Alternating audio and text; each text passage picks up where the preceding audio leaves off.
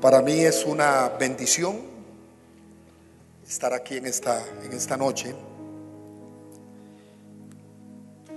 Que el Espíritu Santo pueda sintonizar la vida matrimonial nuestra. Una de las grandes capacidades que tiene el Espíritu Santo es de, de unir dos objetos con frecuencias iguales. Eso es lo que es la palabra sintonizar. Cuando Jesús nos dejó el Espíritu, Él dijo, no voy a dejar los huérfanos, el Espíritu vendrá y también nos llevará al conocimiento de verdades, verdades. Cuando Jesús dice esta palabra y nos deja la, el caudal de lo que es la vida del Espíritu, a veces nosotros como que tratamos la vida del Espíritu por departamentos como que esto es solamente en el área de el poder sobrenatural, que es buenísimo, la unción.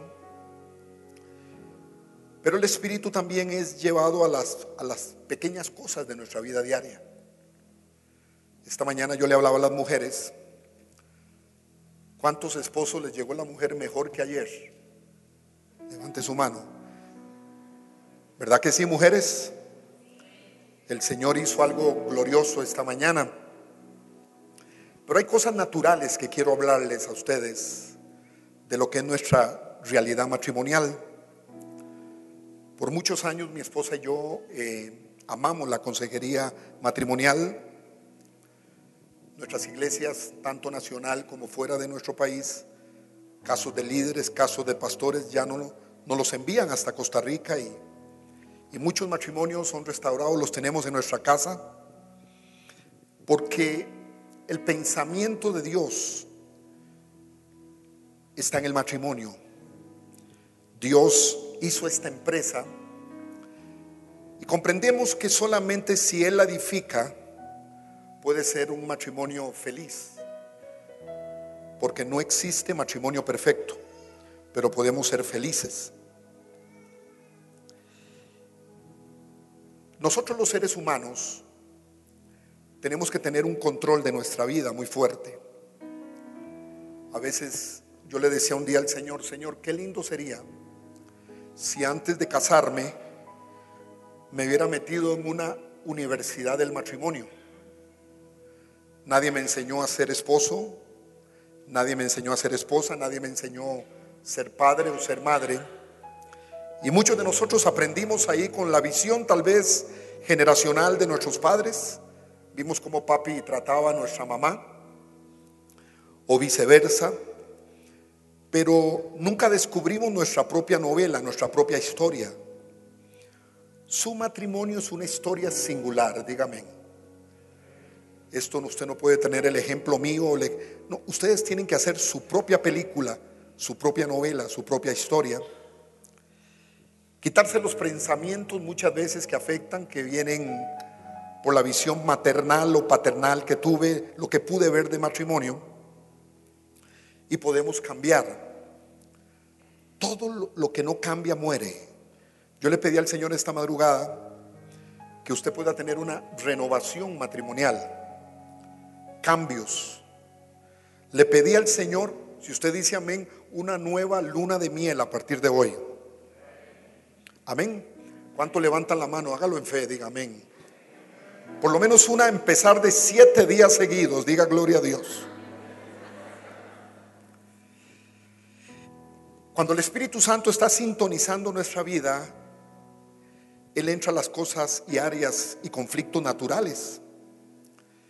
Siempre había, como les decía anteriormente, una creencia de que el Espíritu viene para que usted tenga cosas y manifestaciones sobrenaturales que son preciosas. Pero yo he visto mucha gente sobrenatural He visto hombres de Dios con una unción que ellos dicen muy fresca, muy poderosa, pero con grandes conflictos familiares y con grandes conflictos matrimoniales. La unción sin un carácter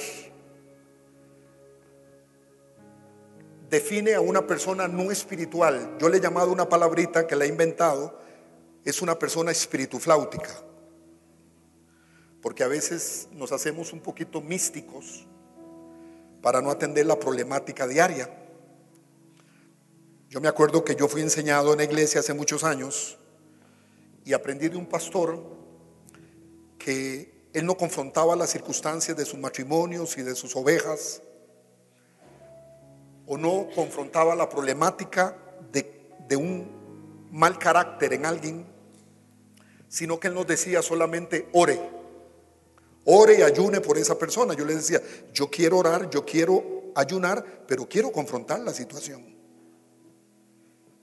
Muchos de nuestras parejas dormimos una noche y, y tenemos temas específicos que no hablamos.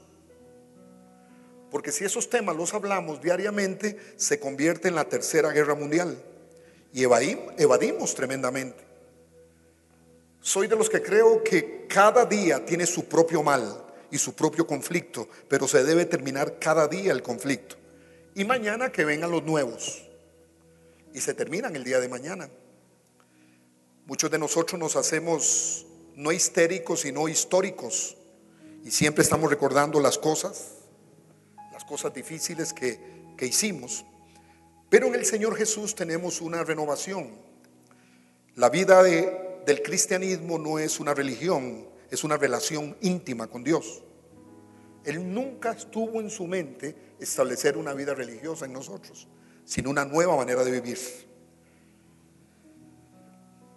Me preocupa esto y siempre me gusta en este estilo de reunión recordar las últimas, muchas de las últimas consejerías matrimoniales que nos llegan a nuestra oficina.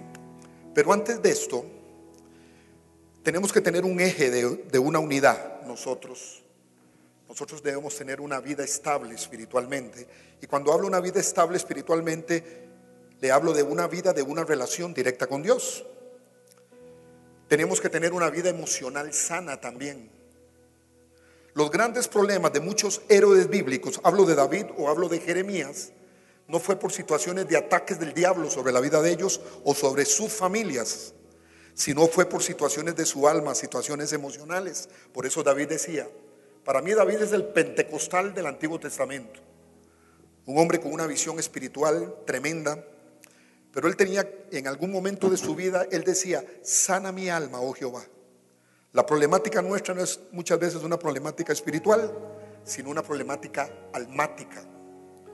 Y hoy le pido que usted pueda sanar su alma en este lugar para que la empresa llamada matrimonio pueda llegar al fin en el cual Dios la ha destinado, porque Dios soñó con tu matrimonio.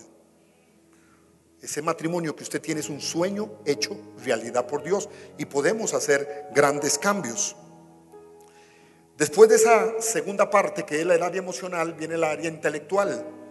Tenemos que tener una inteligencia que es muy bueno.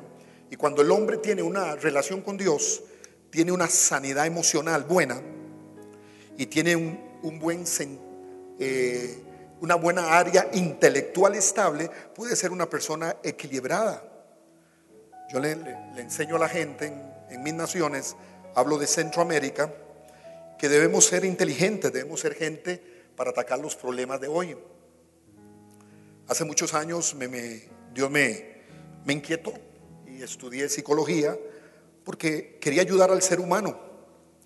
Pero un día comprendí que al ser humano solo el que lo hizo lo puede entender. Y ese es Dios.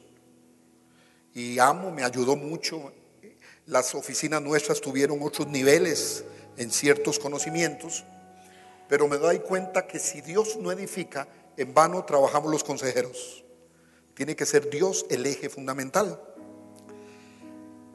Esta mañana les decía que hay un pasaje en la Biblia que habla casi en todas las reuniones de mujeres en alguna parte del mundo, siempre hablas de la, mujer de proverbios, la mujer virtuosa. Pero hay una palabra que me llena de él porque tiene una característica no solamente de hombre, sino de mujer, que es una mujer que trabaja en el doble vestido de su familia. El doble vestido. Le voy a dar un ejemplo nada más. Dios me habló el año pasado de que le hemos ayudado mucho en bendecimos a la gente en el área financiera. Pero Dios me dije, deja de hablar del diezmo porque el diezmo es un pleito de ellos conmigo. Es un, es un problema. Enséñame a la gente a cómo administrar el 90%, que es el área natural nuestra.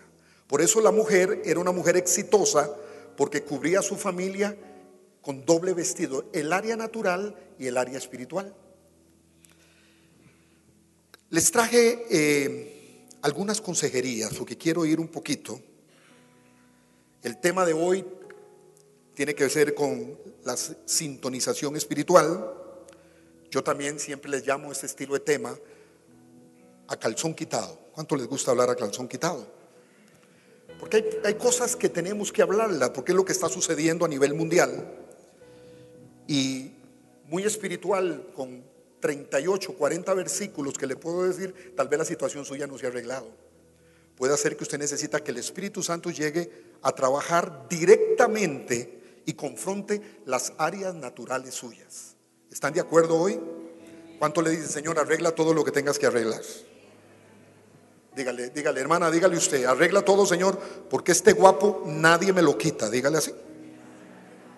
Dígame. Y les voy a hablar de algunos casos hoy, porque me gusta la realidad. Esto es lo que estamos viviendo en nuestras oficinas, allá en Costa Rica. Pero el ser humano no solamente está en Costa Rica, está en México y está en todo el mundo. Amén. Y la problemática es muy parecida. Hay un primer caso que hemos tocado con este caso. Llegan a nuestra oficina y dice, consejero, yo siento la mirada de mi esposo cuando se me acerca él quiere sexo y yo quiero amor, dice ella. Por eso en la relación sexual yo duro mucho. Y a veces engaño a mi esposo diciendo que ya tuve mi orgasmo. Para mí fue muy impactante porque es un líder de iglesia, un hombre con un conocimiento, una mujer con un conocimiento amplio, pero están viviendo esto. Esta es nuestra realidad. Hay otro segundo caso que dice, consejero, ¿cómo me gustaría ser el cliente del negocio de mi esposo? Por la manera de su trato con ellos. Yo quisiera que él me diera las preferencias que le da a sus clientes del negocio. Pero no tengo preferencias, dice, esta mujer. Consejero dice, en mi pareja vivimos basados en los sueños de él, dice esta mujer frustrada. Todo en la familia camina en su pensamiento nada más. Soy manipulada día a día para hacer solo la voluntad de él. Y hay días que quisiera con todo mi corazón, dice ella, que no llegara a la casa. Pero dice, pero me deprime porque llega al final de la tarde. Es un caso normal y natural. Todos estos casos los hemos tratado en una consejería amplia. Hemos visto la mano de Dios. Hemos visto, hemos podido ayudar hasta donde el Espíritu Santo nos puede aconsejar. Otro caso dice, consejero, ¿qué hago? Soy cristiana, mi esposo es líder de una iglesia en, en alguna parte de, no de México, del mundo. Pero hay alguien que me escucha, dice y me atiende. Y es amigo, se ha hecho amigo mío. Pero amo a mi esposo, dice ella. Y no quiero caer en, en adulterio. Yo quisiera ser uno de los amigos de mi esposo, porque yo necesito ser atendida. Ayúdeme, consejero. Otra persona dice, estoy harta de mi esposo. Ella le llama el silencioso del hogar.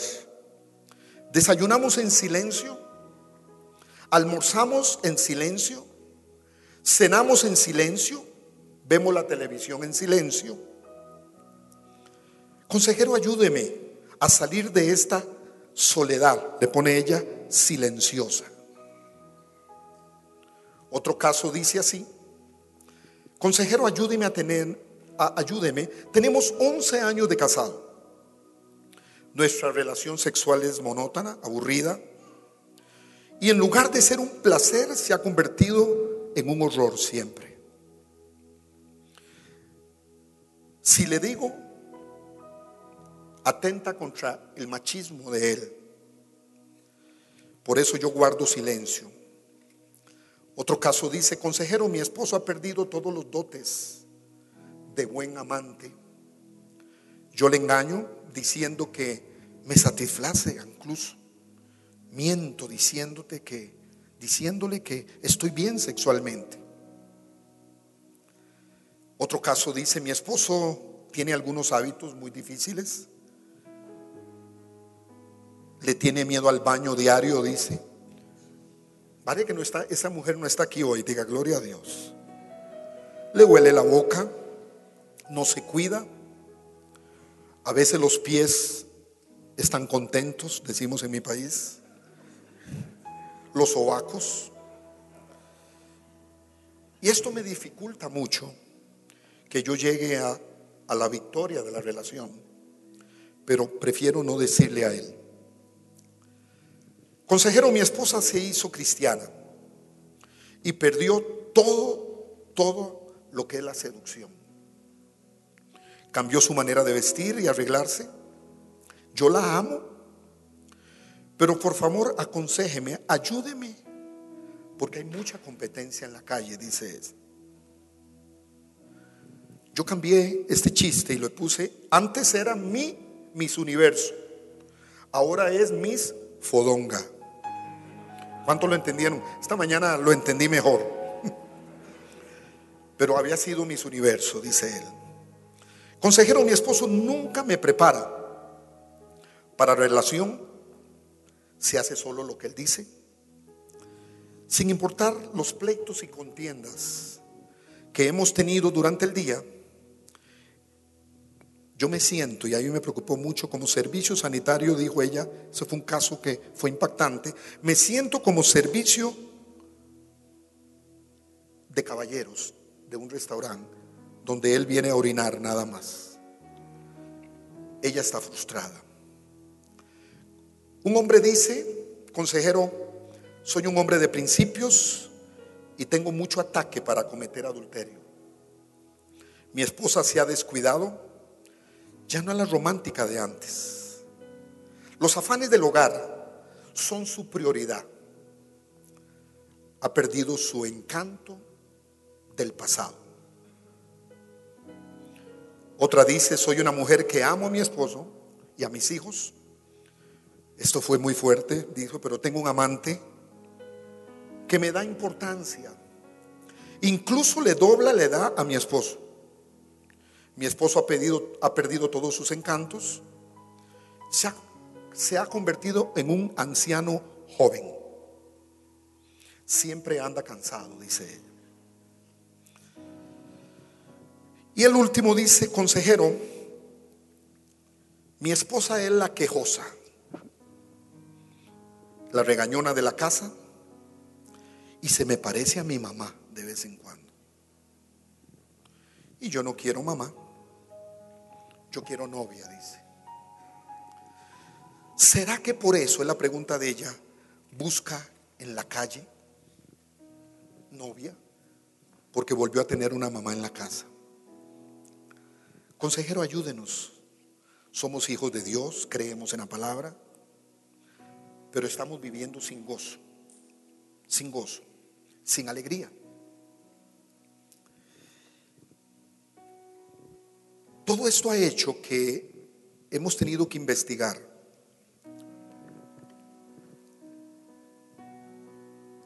De un porcentaje de un 100% de matrimonios en el mundo entero, el 40% de los matrimonios llegan al divorcio. El 20% de un 100 llegan a mantenerse en el matrimonio no perfecto, pero feliz.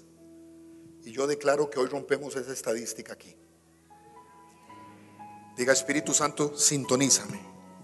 No hacer el matrimonio perfecto, pero sí el matrimonio feliz que merecemos, porque lo merecemos. El otro 40% para mí es el más preocupante.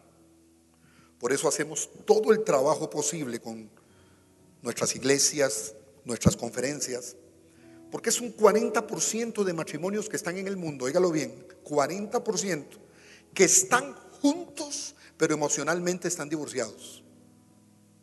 Ese es el estilo de matrimonio que queremos ayudar. Están por el aguante. ¿Qué dirá el pastor? ¿Qué dirá la iglesia? ¿Qué dirá el cura que me casó? ¿Qué dirá el abogado que me casó? Y es el matrimonio que está por aguante. De ahí viene varias soluciones que yo quiero en este día contarles. Hay muchas soluciones. Hay una que es que llegamos a una empresa llamada matrimonio que se llama, es una empresa de maduros, porque esa es la visión que Dios tiene. Pero llegamos gente, los cónyuges, tanto hombre y mujer, llegamos sin un valor agregado, llegamos sin un buen valor al, matrimonio. Y cuando yo tengo un buen, un, valor deficiente, todo lo que tenga que ver con sociedad se va a destruir tarde o temprano por mi falta, mi falta de valor. Yo me hice varias preguntas acerca del valor y las escribí. El valor es el resultado de todo lo que nosotros hemos adquirido en la vida. No sé si a usted le pasa a veces, a mí me pasa que amanezco un día desvarolizado. A nadie le pasa, solo al apóstol Gustavo. Yo tengo una, una terapia muy personal. Yo me leo Efesios capítulo 1 y me levanta la fuerza. Porque Efesios me dice quién soy yo en, Dios. Y me levanto. Porque muchos de nosotros hemos sido pisoteados en el valor. Y cuando yo puedo tener y, entro en lo social de una familia o de un matrimonio y no tengo un valor estable, yo voy a traer grandes relaciones catastróficas, tanto con una esposa, con un esposo, como con hijos, o en cualquier lugar donde haya un ambiente social, porque me falta valor. Lo segundo, Pablo dio en el punto Pablo en Primera de Corintios, capítulo 13, habla de lo que es la preeminencia del amor. ¿Cuántos lo han leído? ¿Cómo tiene que ser el amor maduro, el que todo lo soporta, el que todo lo cree? Pero un día yo me puse a pensar, ¿por qué escribió el versículo 11? Si está hablando del versículo 1 al 12, está, eh, del, del 1 al 10, está hablando de lo que es el verdadero amor. Y yo le decía, ¿será que a veces la vida nuestra es una vida de ilusión? La gente está muy contenta hoy en día porque ya casi viene Navidad. No sé si pasa aquí, vienen las fiestas navideñas, me imagino que en México también. Pero la gente más deprimida la vez del primero de enero al, 30, al 31 de enero, porque se perdió la ilusión. Y yo les hago una pregunta, creo que un día se las dice a unos hombres, a unas mujeres aquí. ¿Cuántos de los que están aquí alguien nos ha desilusionado en la vida? Ah, nadie los ha desilusionado en la vida. Bueno, otra pregunta, ¿cuántos de los que están aquí han desilusionado a alguien en la vida? Yo levanto las dos manos y los dos pies. Porque en nuestra relación, especialmente matrimonial o relaciones sociales, hemos puesto la ilusión. Y la ilusión es, es el amor de este mundo, no es el amor maduro que Dios nos ha establecido. Usted me dice, apóstol, usted siempre entiende a Sigrid. Yo no la entiendo a veces. Me imagino que a mí no me entiende. En este momento estamos por cumplir 40 años de casado. Diga, diga apóstol, que aguante el de Sigrid. 40 años de casado. Nos hemos ido a vivir al campo, salimos de la ciudad, gracias a Dios, tenemos una casa en el campo, estamos solos, ella y yo. La persigo por toda la casa cuando yo quiero. Y ya un día de estos me dijo, mira, me está preocupando lo que te está pasando. Nosotros tenemos para dejar la casa, como es una finca que está muy, muy sola, teníamos una alarma, pero cuando yo pongo la alarma, cuando salgo, el cuarto del baño nuestro, de la habitación nuestra, tiene que cerrar, está cerrado para que la alarma cuadre. Si no, por más que la enciendo, pueden abrir la casa que no suena. Entonces yo me voy, pero ya me está pasando que he ido tres veces y ella en el carro esperándome y yo voy a ver la puerta y me dice, ya estás fatal. Y no estamos tampoco muy viejos. Tres veces voy a cerrar la puerta, la empujo, vuelvo al carro, voy y lo hago otra vez. Usted me dice, apóstol, necesita un médico o algo, ¿verdad? Para... Pero me imagino que no me está entendiendo, pero me ama. Porque esa es la realidad nuestra. ¿Cuánto levanta la mano? Dígale, no te entiendo, pero te amo. Yo hay cosas que no entiendo en ella. Yo si hay algo que no me gusta es acompañarla a las tiendas. ¿A cuántos hombres les gusta no ir a las tiendas? Yo si tengo que comprar un pantalón, yo entro, lo compro y salgo. Ella ve todo y no compra nada a veces. Gloria a Dios. Pero yo he tenido que darle el amor maduro directamente. Mi amor, esto no te lo entiendo, pero te amo. Yo no puedo empaquetar que hay cosas que yo no entiendo, mi cónyuge tanto femenino o masculino. Pero si yo le pongo el amor de Dios, que es el amor maduro, no la ilusión, yo puedo llevar mi, mi barco matrimonial a un buen puerto feliz. Yo no sé si ustedes han sabido que a mí me gusta el fútbol, ¿no? Por lo menos, por, si no es discernimiento, por el sentir humano. Ella detesta el fútbol. Yo le he dicho, mi amor, si hay buenos equipos, no es todo es el América. y yo soy de un equipo que, que ha sido muy bueno. 34 campeonatos hemos tenido. Aunque el América nos metió 6 el año pasado, pero eso fue un ataque del diablo directamente.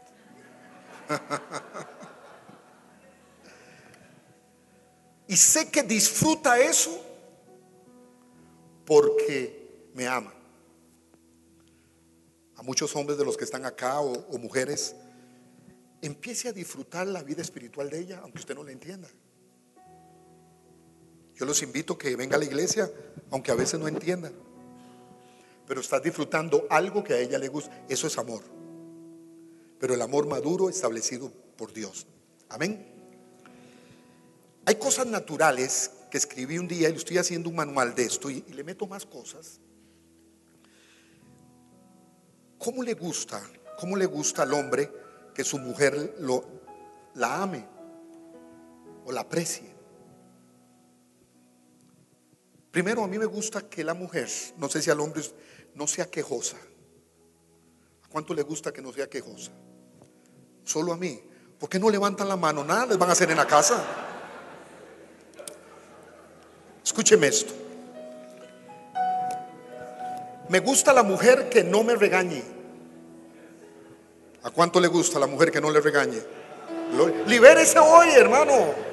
Hoy es el día de la liberación masculina. Libérese.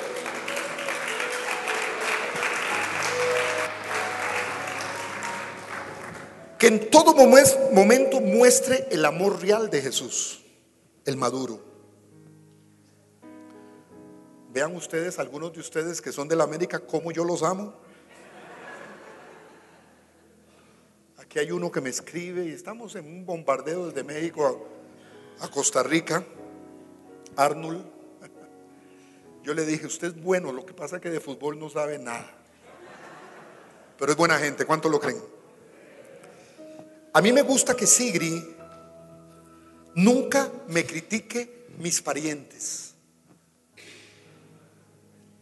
Es que eres igual a tu papá. No, no, no, momentito.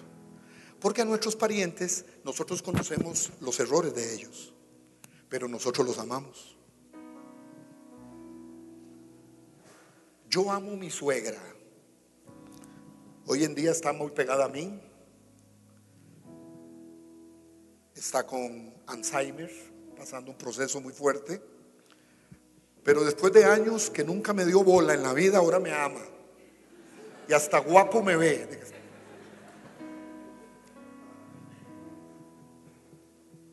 Y ya yo no la critico así, y te pareces a tu mamá. Un día de esto estábamos en una fiesta y alguien de mis yernos puso un, un un bolero mexicano de esos buenos. Dicen que los mexicanos, lo dije un día, en América Latina están considerados los hombres más románticos del mundo. Dicen que José José, que Juan Gabriel, que toda esta gente. Entonces, eso nace de un corazón de los hombres mexicanos que son muy románticos. Mujeres, ¿será cierto eso? Dígame. Canciones tremendas que han hecho. Y nosotros las cantamos. Y, toda la gente, óigalo bien, América Latina dice, es que los mexicanos, qué dichosas las esposas mexicanas. Amén. El pastor Walter, que viene conmigo, viene de Costa Rica, es uno de nuestros pastores. Le dije, tienes que ir, tengo un día libre el próximo miércoles y lo voy a llevar a la Plaza Garibaldi. Amén. Hace unos años traje a Sigri, estaba cumpliendo años, le dije al pastor de una iglesia, llévame a Garibaldi. Y pagué 20 mariachis yo para que cantara el coro de ellas, de, que tenemos ella y yo, cómo han pasado los años. Ah, pero usted es pastor y usted es anciano y usted es vice Jesús. Sí, pero no soy tonto. Quiero ser romántico con la mujer que Dios me ha dado. Amén. Diga gloria a Dios.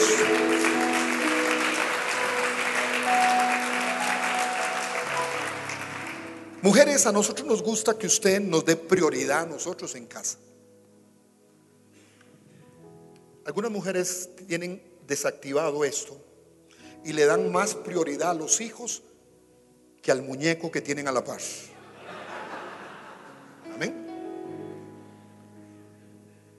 ¿Por qué creo en esto? Porque ¿quién vino primero a tu vida?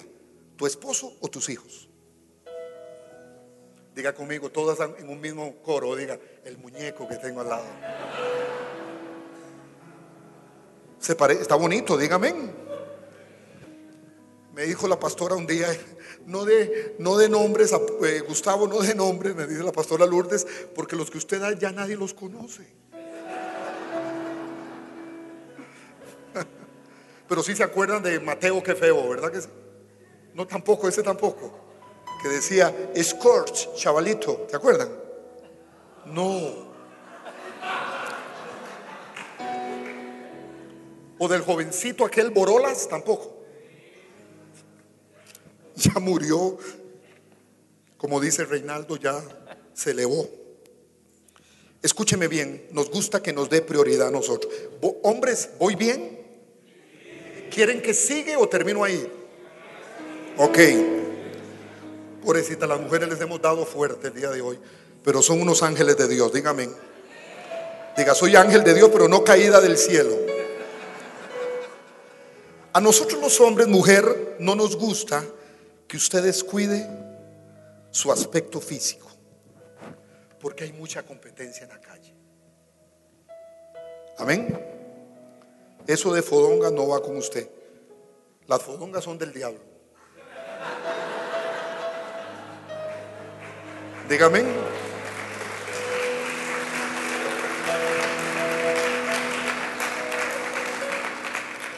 A nosotros se nos tiempos atrás de la iglesia en, Centroamérica, si la, si la mujer era la más fea de la iglesia, era la más santa. ¿Cuántos se acuerdan de eso? Aaron, es cierto. Entre más fea, era la más santa. Yo llegué a una iglesia un día a predicar, joven, matrimonio joven con Sigrid, íbamos, y la profeta de la iglesia se levantó y dijo, y, y a mí me gusta que ella se tinte el pelo y todo. Hay que hacerles, hacerlas bonitas, ¿verdad? Y la mujer lanzó una profecía diciendo, tú que tienes el mundo en tu cabello. Y era para echarle a mi esposa. Pero así eran los tiempos. Entre más feas, peludas y todo, eran las mujeres más bonitas espiritualmente. Pero ahora mire el montón de modelos que hay aquí. Diga gloria a Dios. Amén. Yo a Sigrid me le quedo viendo y le digo, ¿qué va a hacer Maribel Guardia a la par tuya? Óigalo bien, y compañeras de colegio, amigas de... Yo fui el acompañante de Sigrid en los 15 años con Maribel a la par, pero era fea. No nos esté viendo.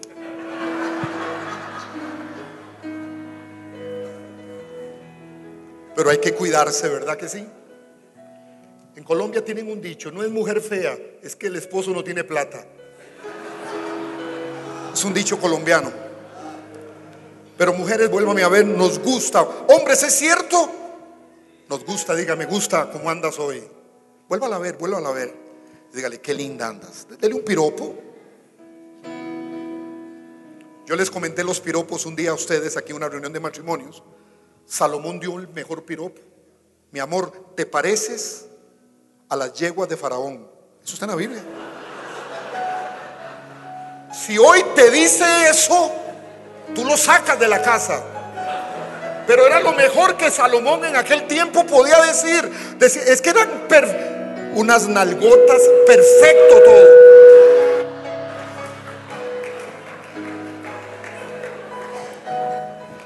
Y Salomón le dijo, mi amor, eres como las yeguas de Faraón. Pero esos piropos no para hoy, ¿verdad? A nosotros los hombres nos gusta que nuestra esposa nos aprecie afecto a nosotros verbalmente. Yo me siento en otro planeta cuando Sigrid dice, es que no hay nadie como mi gordo. El gordo soy yo. Me llena. Porque si hay alguien que puede levantar el valor que yo necesito, es la boca positiva de la mujer que está a mi lado. Como es la persona primaria que me puede destruir mi valor. ¿Se dan cuenta que el Espíritu trabaja en cambios de valor? Hoy usted le va a decir las mejores cosas. Hable bien. Apóstol, ¿usted cree que podemos renovar? Yo he escuchado un matrimonio. Cambien su léxico el uno al otro. Y van a ver grandes cambios. Porque el léxico usted lo cambia en un presente, pero los resultados son futuros rápidos, donde usted lo va a ver. Hombres, ¿quieren que siga? Nos gusta. Tranquila hermana que ahora le toca a ellos ahorita. Nos gusta que nuestra mujer busque siempre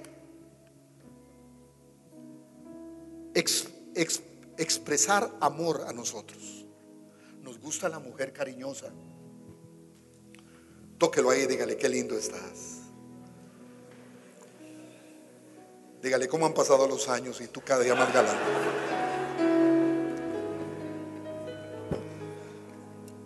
exprese amor. Nos gusta que usted no trate de arreglar los problemas cuando está enojada. La mujer a veces no entiende el enojo. Yo así he tenido, párele mi amor, tranquila ya. Hasta un capote le pongo. Amén. Y empiezo a recordar a los toreros mexicanos. Ya, mejor no, hablo, a pastora. Pero yo vi un torero mexicano tremendo. Se llama Eloy Cavazos. ¿Cuánto lo vieron algún día? Vea que conozco México. En la Plaza Santa María de Querétaro.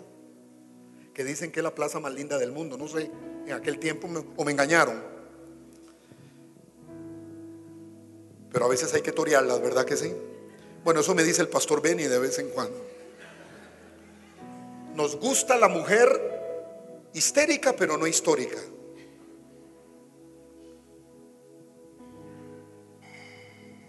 Una mujer, cuando pastoreaba yo la iglesia central allá en San José, me dice, yo quiero que mi esposo se convierta. Él llega a la iglesia, tiene una revelación tremenda él en la iglesia, y ya él quería estar en todas las reuniones, quería andar detrás del pastor que era yo, me acompañaba a diferentes lugares, y un día se cansó. O andas con el pastor o andas conmigo. Yo mejor te quiero impío como antes. ¿Cuántas levantan la mano? Diga, no, mi esposo va a ser un hombre y una mujer de Dios. Se dan cuenta que el Señor quiere arreglar cosas naturales en la vida nuestra. Finalizo con las mujeres. Nos gusta que la mujer no sea perfeccionista. Vuélvalo a ver usted otra vez a él. ¿Eso fue lo que a usted le tocó? Usted pegó el premio, el gordo de Navidad, decimos en Costa Rica, con ese hombre. ¿Cuántos dicen amén? Vuélvalo a ver otra vez, mire qué bonito es. Tal vez aquí no es bonito, pero en Plutón debe ser hermoso. Pero es bonito en el planeta Tierra, dígame. Y me hice la segunda pregunta que he estado desarrollando para este pequeño libro. ¿Cómo le gusta a la mujer que su esposo la ame? Primero que la mires como alguien importante y nunca la anules. Eso va a ayudar mucho a la buena estabilidad matrimonial. Que pida su opinión para cualquier asunto. Los patriarcas le decían a la mujer, pero la decisión era de él. Porque nosotros somos muy prácticos. ¿Cuántos saben que los hombres somos prácticos? Usted le dice a su esposa, mi amor, ahorita que lleguemos a la casa, alista todo porque mañana a las 5 de la mañana llega un carro grande porque nos pasamos de casa. ¿Usted no sabía? Porque nosotros somos muy prácticos los hombres. Ellas son de un acomodamiento emocional un poquito. No, es que sean retrasadas, no. No estoy diciendo eso.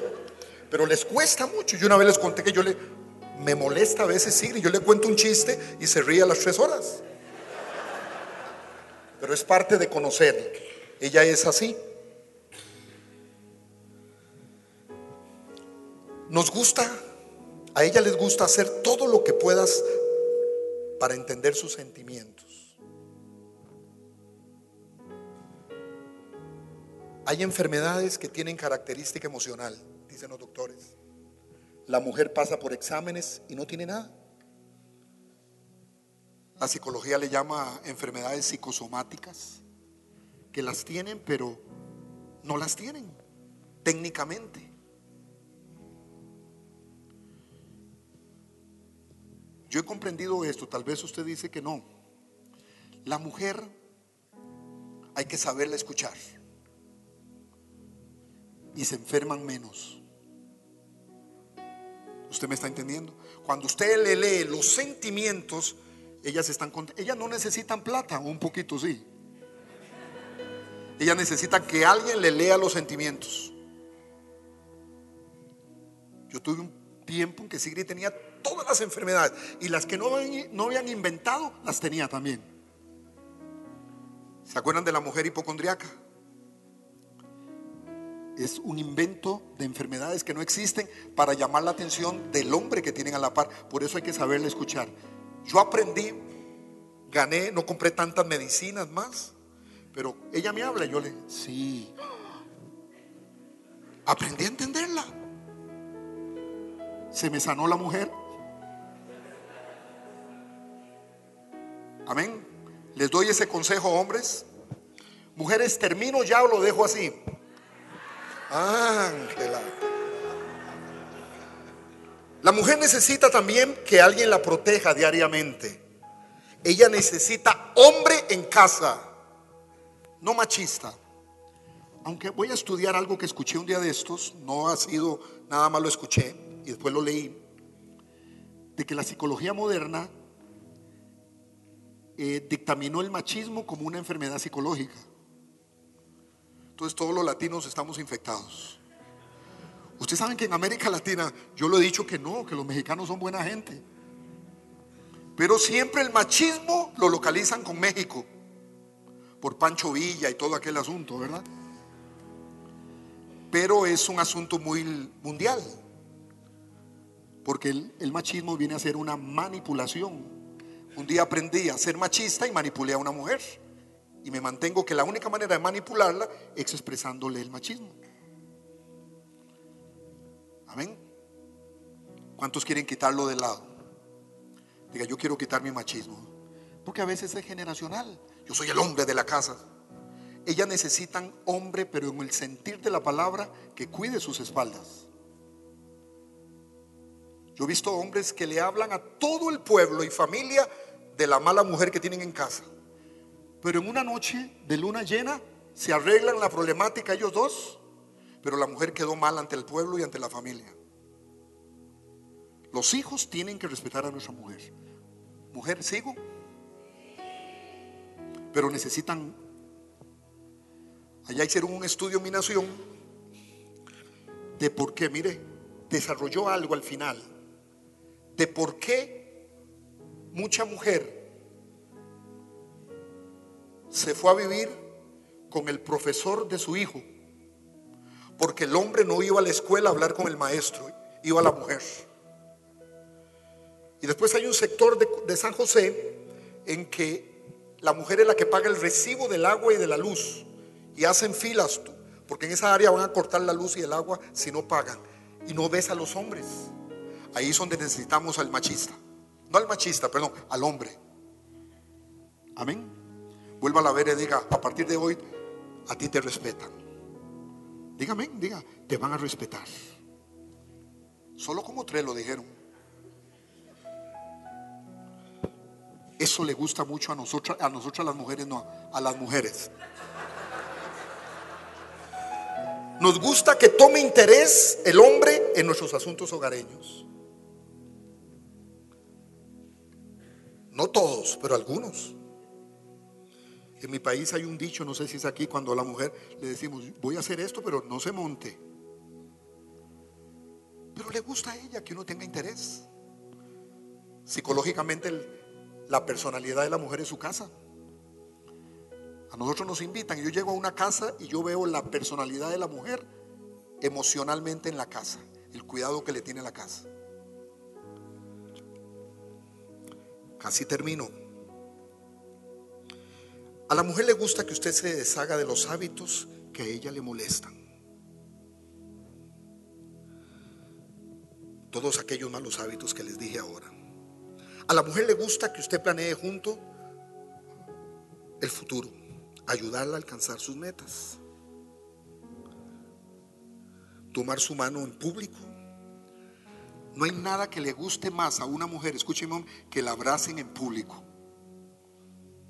Abrázala, abrázala, dígale. Vuélvala a ver, diga, usted es mía. Usted tiene pertenencia. Oye, los veo muy enamorados desde aquí. Hay una parejita ahí que ya le digo, suéltela, porque está peligrosa.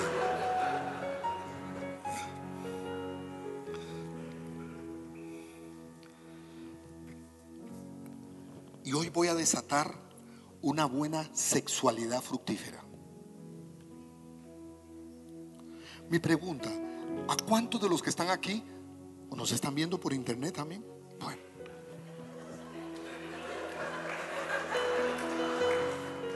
les gusta el sexo.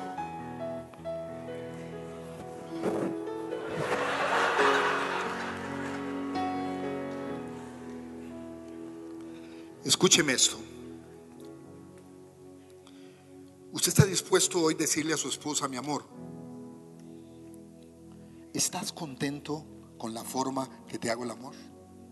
Y usted esperar maduramente que ella le diga, ¿Sí o no? Porque eso es parte de la vida matrimonial. ¿Estás contenta? ¿Cuántos saben lo que es un orgasmo aquí? Nadie sabe.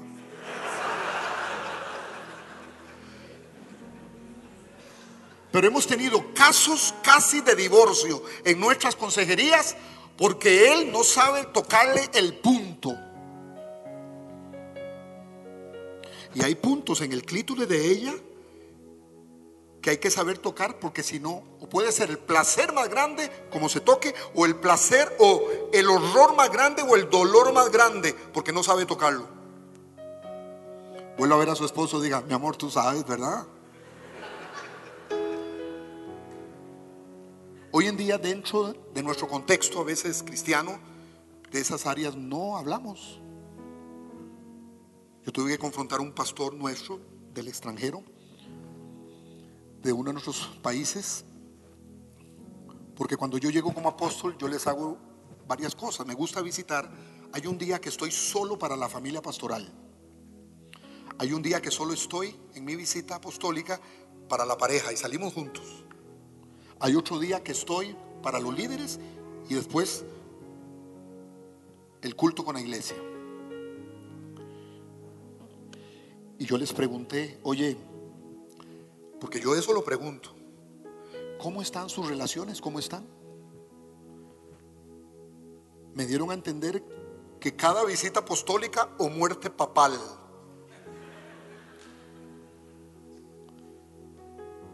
Porque el área sexual no la hemos hecho también una prioridad de nuestra vida. ¿Ustedes no creen que sintonizar la vida del Espíritu también es tener una vida sexual fructífera? Y apóstol me han dicho, ¿cuánto es la vida fructífera sexual? No, usted la proyecta, cada pareja es dueña de su proyección sexual, pero tiene que estarlo haciendo. Ya nadie dijo grito de júbilo ni nada. ¿Será algo importante? Léanse cantares y se da cuenta cómo Dios ama la sexualidad. ¿Quién hizo la sexualidad? Dios. ¿Quién tiene que enseñar de sexualidad a este mundo? Los representantes de Dios, su iglesia. Y yo le dije, discúlpeme, pero ustedes están mal. No, apóstol, pero hemos abierto cuatro iglesias y tenemos cultos todos los días. Están mal. Porque hasta esas áreas Él quiere ser Señor. Él quiere darte una sexualidad fructífera. Dígame o diga aleluya o diga ay, cualquiera. Cualquiera es buena. Pero hoy le puedes decir, mi amor, ¿estás contento con la... O mi amor, ¿quieres cambios? La sexualidad del ser humano no se va ni aunque cumpla 150 años. ¿Entiendes, Antonio? Hay que hacer algo. Yo le dije a Antonio, Antonio, yo te busco la esposa en Costa Rica, ¿verdad? Estamos orando por eso. Una mujer hermosa, bonita y con bastante plata.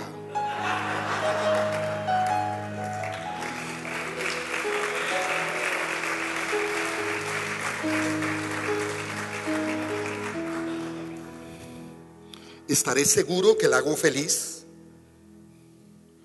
Usted no sabe en en hombres y mujeres de Dios en el área de sexualidad lo que nos hemos topado.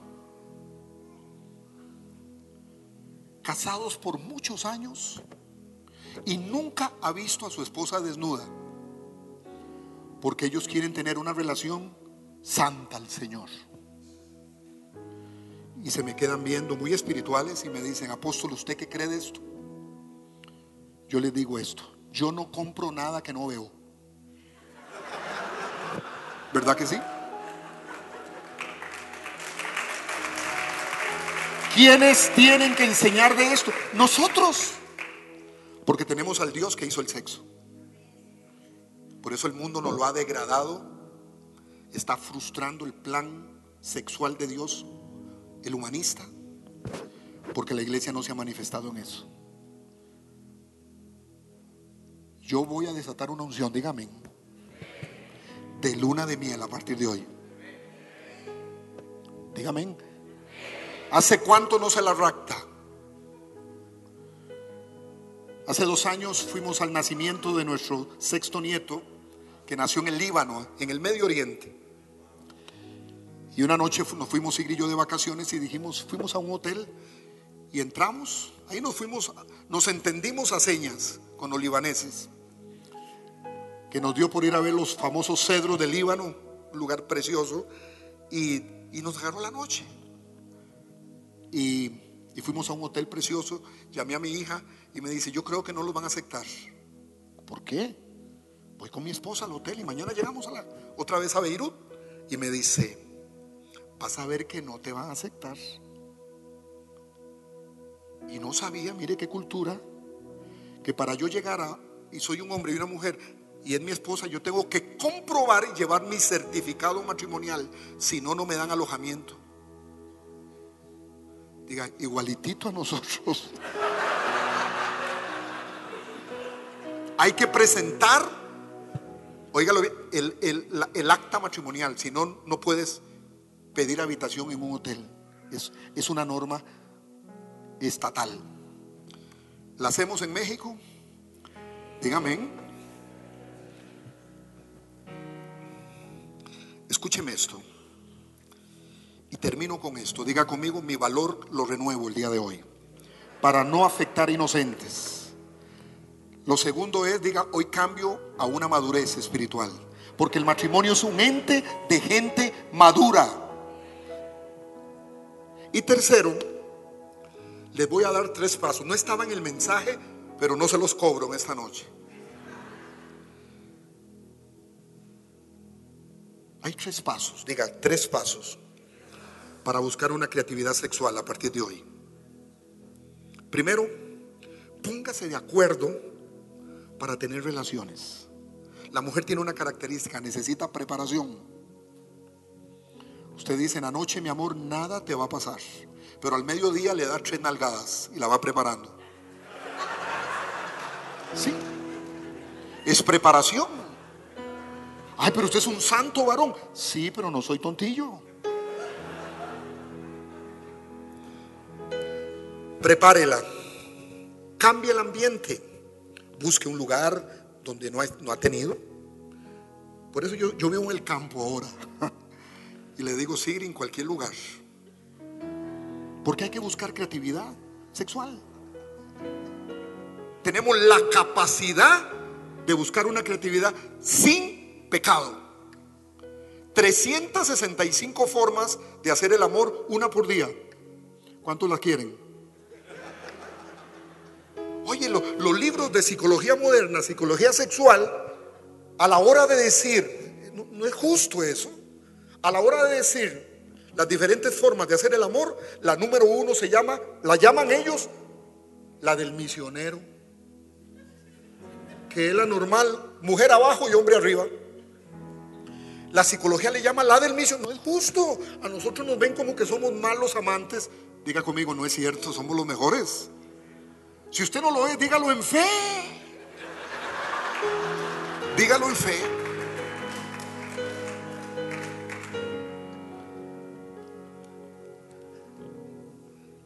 Póngase de acuerdo en el lugar.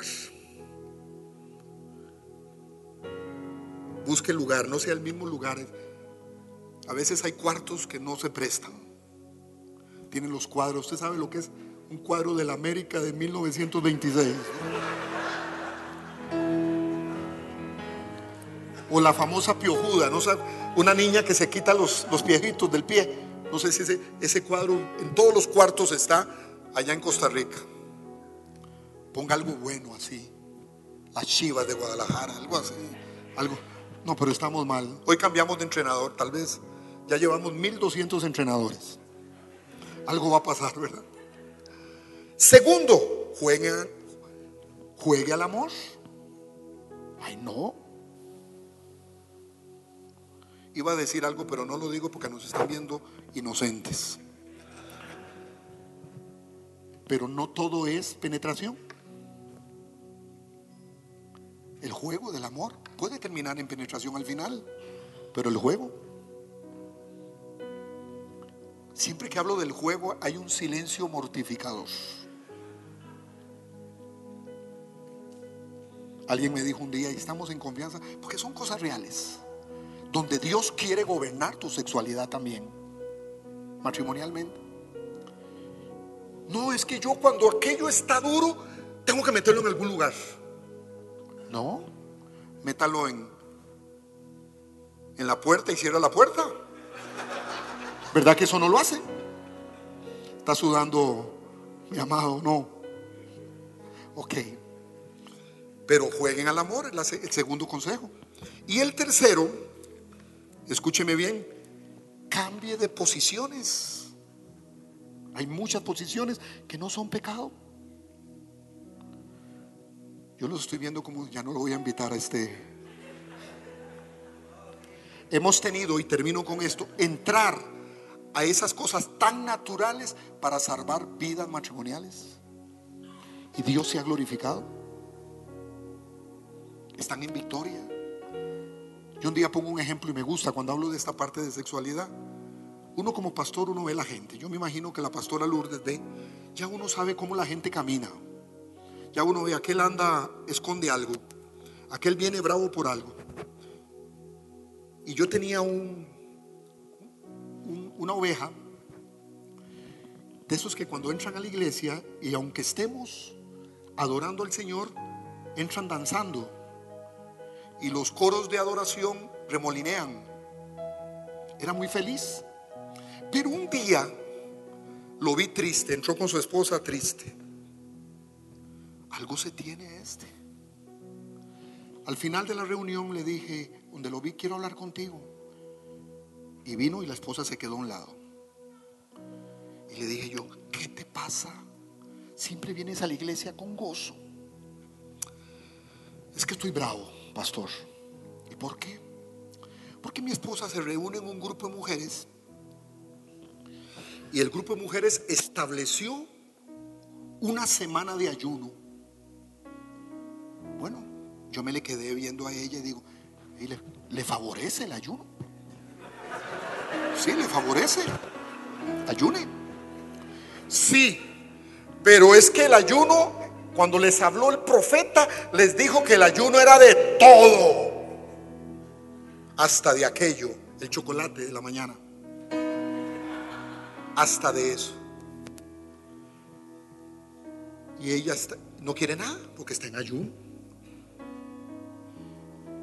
Yo la llamé y le dije, mira, en el Antiguo Testamento hay demandas que Dios hacía, pero la capacidad sacerdotal a veces era de quitar las demandas.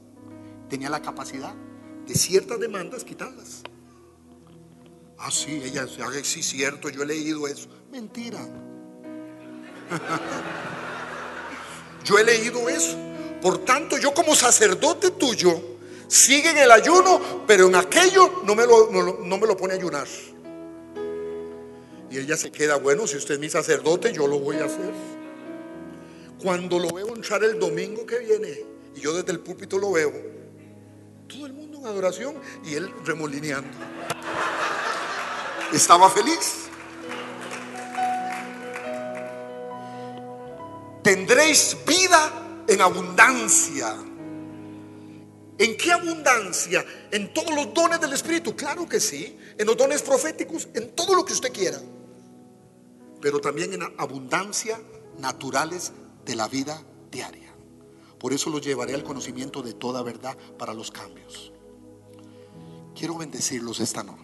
Porque si no sigo toda la noche, pero tengo hambre ya. Quiero que se pongan de pie por favor.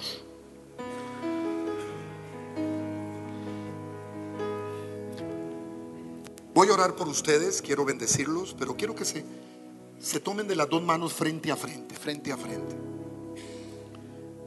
Y dígale cada uno al otro, mi amor, esto fue lo que te tocó. Trátelo bien, como el anuncio del carro Toyota, maltrátelo. Vuelvan a ver a los ojos. Dice la psicología moderna, tienen razón, que ver a los ojos a la gente es una, es una buena sanidad emocional. Por eso a mí me gusta ver a, los, a la gente los ojos. Vuélvalo a ver. Y dígale, lo mejor está por venir con nosotros. Hoy nos sintonizamos en lo espiritual y en lo natural de nuestra vida con el Espíritu Santo.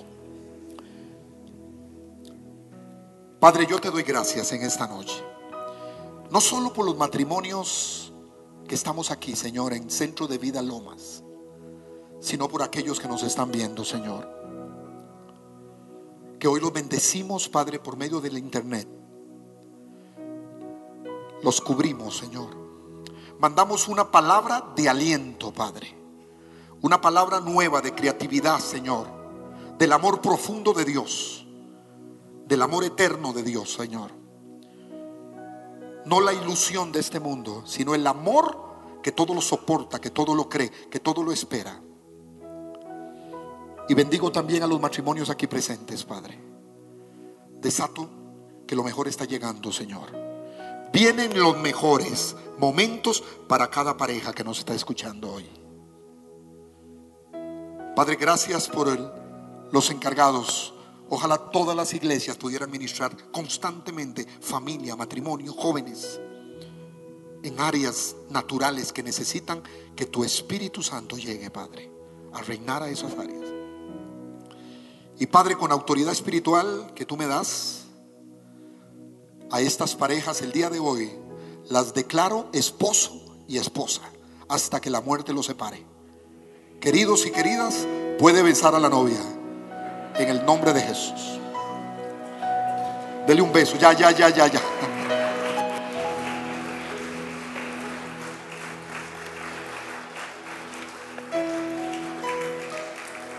Gracias.